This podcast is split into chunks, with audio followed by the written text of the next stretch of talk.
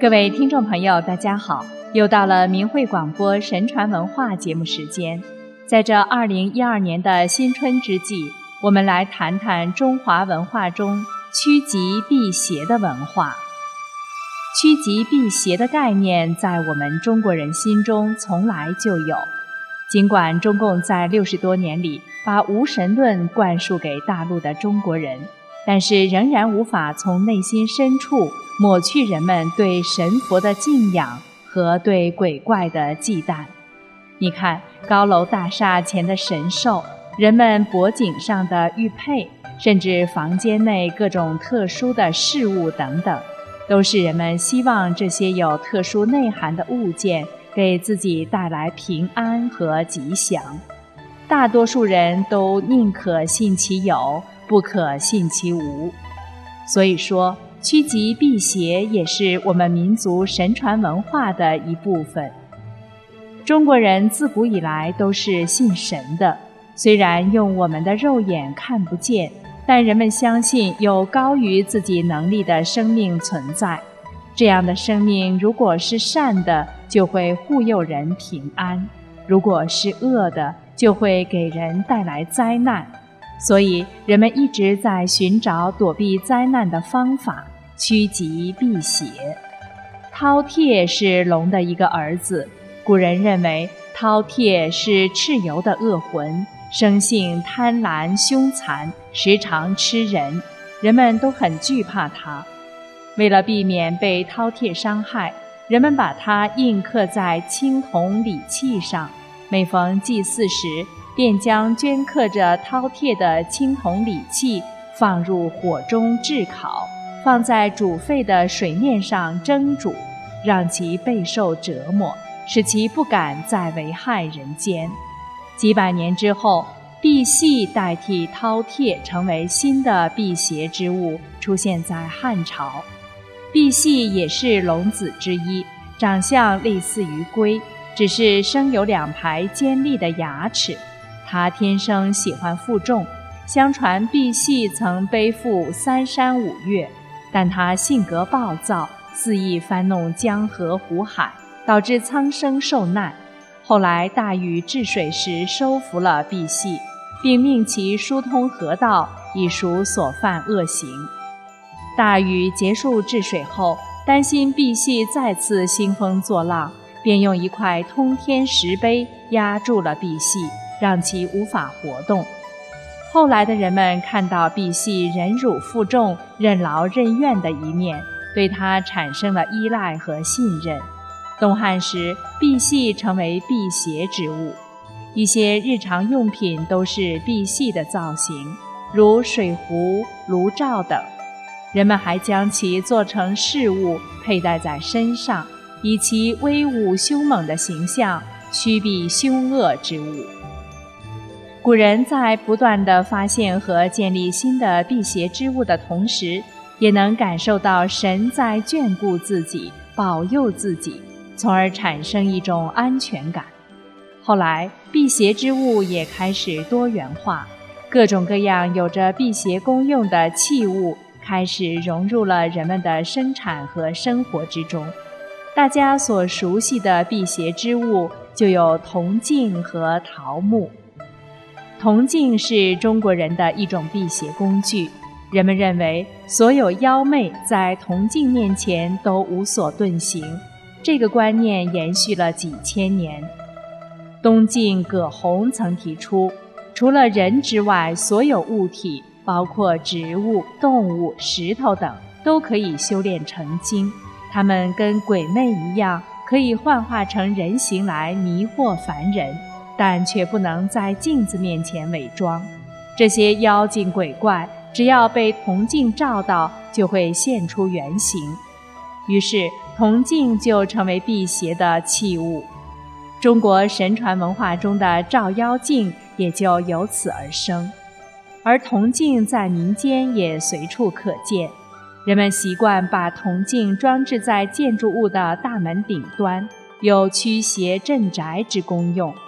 而征战沙场的将士们的盔甲上前后也有两面铜镜，据说也是为了避免被妖精鬼魅所害。桃木一直以来也是中国人眼中最好的辟邪之物。李时珍曾在《本草纲目》中写道：“桃味辛气恶，故能验邪气。”在民间有许多关于桃木辟邪的传说，流传最广的应该是《说邪叙事史》中的记载。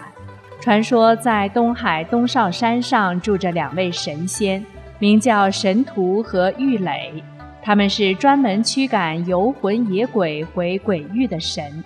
把守着鬼域大门，只要有鬼魂在夜间出去害人，就会被他们抓住，并用桃木杖抽打。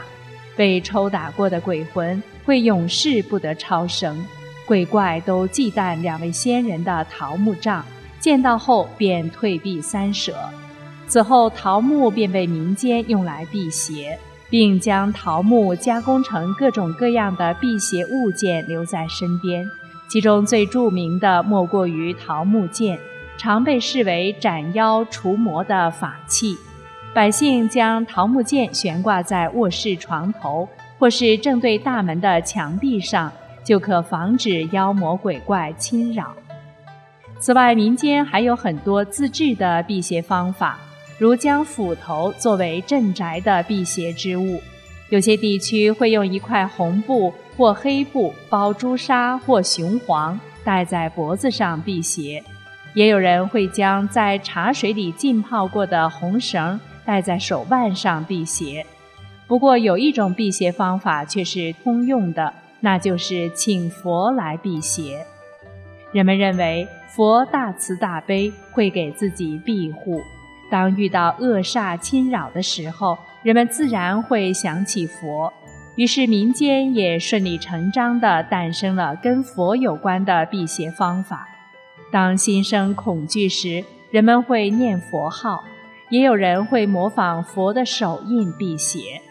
另外，父母将自己佩戴过的东西赠与孩子随身携带，像首饰、皮带、衣服、领带等。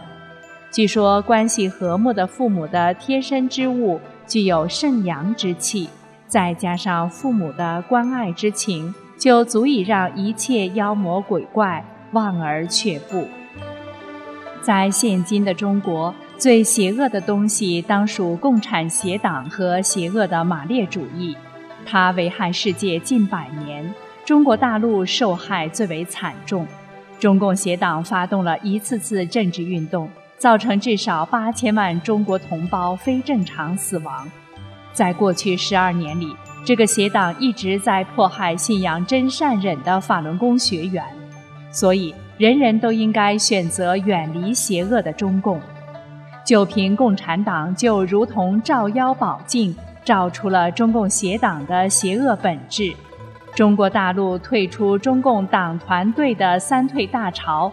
就是人们辟邪保命的最好方法。那么，如何趋吉呢？法轮大法好，真善人好，这九字吉言就是最好的趋吉方法。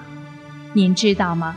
在明慧网上发表了很多真实的故事，那些当事人因为承念这九字吉言，重病消除，车祸无碍。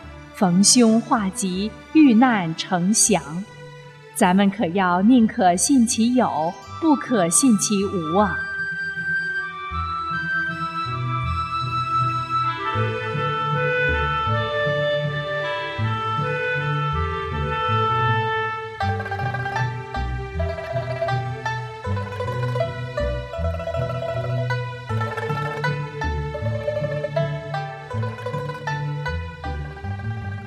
听众朋友，了解法轮大法的真相，您就会得到法轮大法的福益。